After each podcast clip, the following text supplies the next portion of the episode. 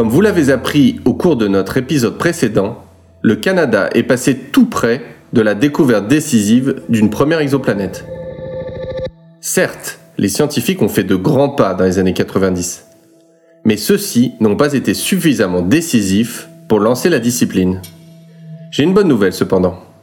Les chercheurs du pays se sont bien rattrapés, et même brillamment illustrés. Pour le comprendre, j'ai rencontré l'un d'eux. Et cette fois, je n'ai pas eu à décrocher mon téléphone car René Doyon travaille à l'Université de Montréal. Ce professeur de physique est maintenant responsable de l'Institut de recherche sur les exoplanètes. Ce groupe d'astrophysiciens réunit les forces de plusieurs universités, dont celle de McGill et l'Université de Montréal.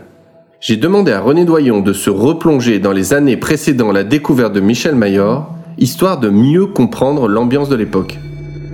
Ben, écoute, toute la question de la recherche de planètes euh, dans les années 80, c'était la, grande question. Hein. On était tous convaincus qu'il devait y exister des planètes autour des autres étoiles. Il y avait aussi un autre problème euh, euh, similaire qui est celui de l'existence des naines brunes. Ces corps qui sont des, étoiles manquées, qui ne sont pas tout à fait assez massives pour avoir des, des, réactions nucléaires, qui sont des corps à peu près de la taille de Jupiter, mais jusqu'à 80 fois la masse de Jupiter. Et ces objets-là sont relativement faciles à voir. Et donc, euh, on, spéculait entre autres, on savait que euh, à l'époque, il y avait une masse noire, une masse manquante dans nos galaxies, et on spéculait que les naines brunes pourraient expliquer euh, cette masse manquante-là. On ne les voit pas, elles sont faibles. Donc, il y avait toute une motivation de trouver non seulement les planètes, mais aussi les, les, les naines brunes. Et ce qui est intéressant, c'est que c'est arrivé au même moment. Moi, quand j'étais étudiant gradué vers la, fin des, années 80, c'était la grande question. Euh, est-ce qu'on va, trouver des planètes euh, à l'extérieur du système solaire? Euh, est-ce que les naines brunes existent? Et donc, c'était une des grandes questions de l'heure. Mais c'était un peu aussi une question, je dirais, marginale, dans le sens que, ah, c'est trop difficile, on n'y arrivera jamais. Et donc, c'était vraiment un domaine assez marginal.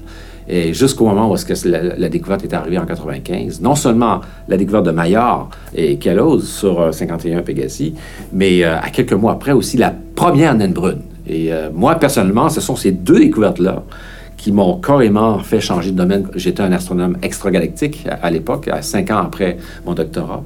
Et euh, c'est là que j'ai commencé à rêver de peut-être faire des images de ces planètes-là. Donc, ça s'est passé vraiment. 95 a été un moment marquant, personnellement, là, pour, euh, pour changer de, de domaine. René Doyon parle de deux découvertes majeures ayant eu lieu en 1995. Il fait allusion bien entendu à celle de Michel Mayor et Didier Queloz, dont nous avons abondamment parlé dans les deux premiers épisodes. Mais il évoque aussi la première confirmation d'une naine brune. On avait conceptualisé ces objets étranges il y a plusieurs décennies, mais il a fallu attendre septembre 95 pour véritablement confirmer une détection. L'année 95 est décidément celle d'un très bon cru pour les découvertes de planètes. Ces deux annonces ont déclenché de nombreuses vocations et des changements de trajectoire. Et René Noyon n'a pas échappé à cette lame de fond.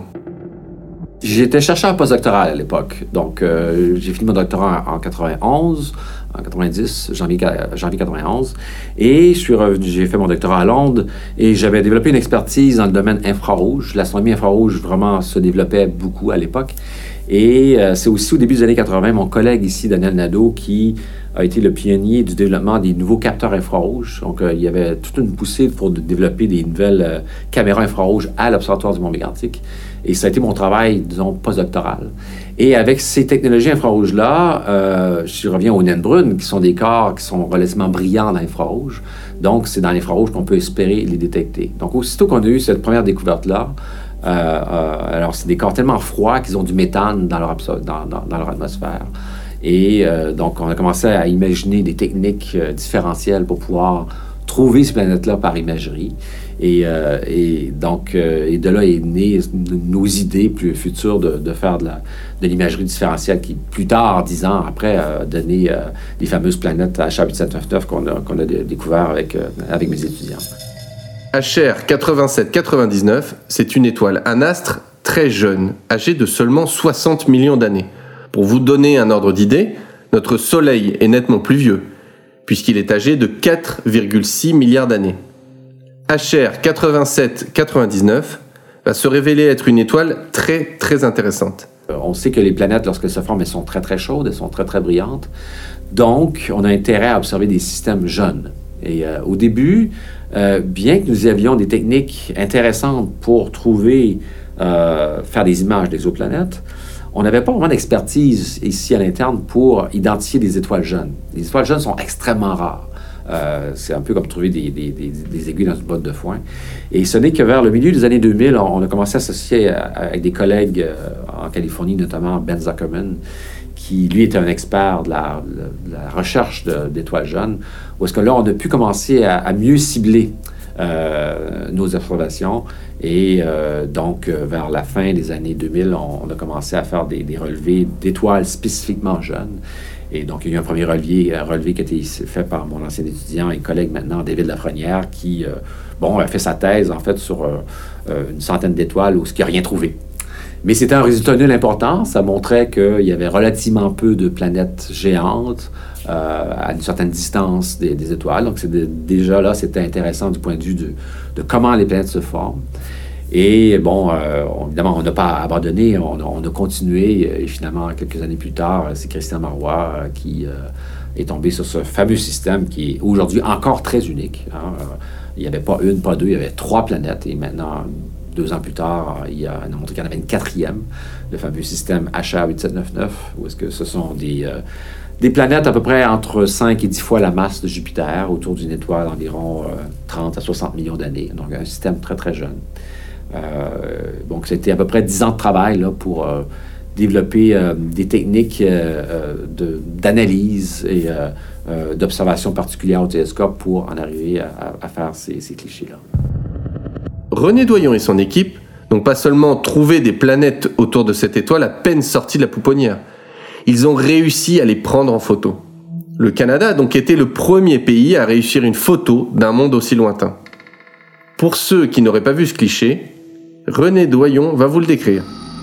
Alors, ce qu'on voit, c'est que c'est un, résidu d'étoile, donc une étoile qui est un signal très... On parle d'une étoile très brillante, là. Donc, euh, notre technique permet d'atténuer le signal de, l'étoile centrale. Donc, ce qu'on voit, c'est qu'on voit un résidu de, de, signal de l'étoile et trois petits points rouges autour qui sont des, objets relativement chauds qui, euh, qui émettent surtout dans l'infrarouge. Ce sont des objets rouges. C'était la première fois qu'on faisait un cliché et euh, je savais que ce serait un résultat qui serait qui résonnerait dans le public, mais autant que ça, jamais. J'avais jamais anticipé que ce serait euh, que ça, résonnerait autant dans, le public.